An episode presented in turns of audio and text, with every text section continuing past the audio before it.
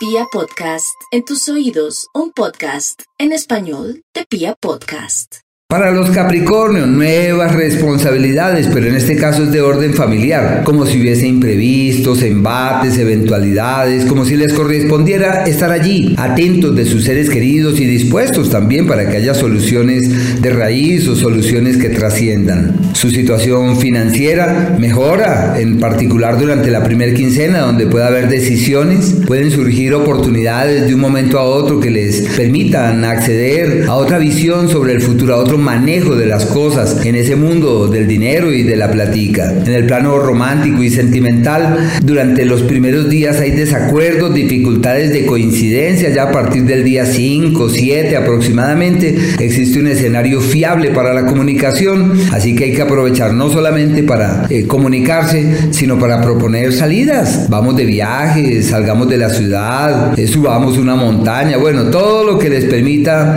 pasarla bien en pareja funciona.